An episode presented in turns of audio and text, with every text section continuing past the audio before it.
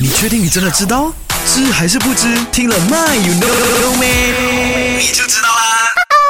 曾经何时啊，我是有看过朋友饲养的这个小乌龟就 t o b a l i k 了，有没有？然后呢 t o b a l i k 之后呢，很难翻回来，所以呢，朋友必须 manually 就是把它给翻回来了哈。OK，那我不禁就想起，如果乌龟没有了这个贝壳啊，就是没有它的壳之后呢，它会不会行动比较自如、比较轻松呢？所以呢，阿俊呢就上网去找，如果乌龟离开了龟壳，可以存活吗？啊，你有没有和我有过这样子的想法？有没有啊？就是如果乌龟没有了这个壳会，会不会比较轻松？然后呢，它会不会死呢？答案是它会死的，它不可以没有这个壳而存活的。OK，那科学家呢曾经切开过这个龟壳，然后呢得出的结论就是龟壳内部的结构很复杂的，分为就是胸前的这个壳，还有就是背后的这个壳。胸前的壳是比较软的，后面这个壳比较硬的哈。OK，那很多重要的组织器官呢都集中在贝壳上，那背后的壳呢就相当于乌龟的骨架。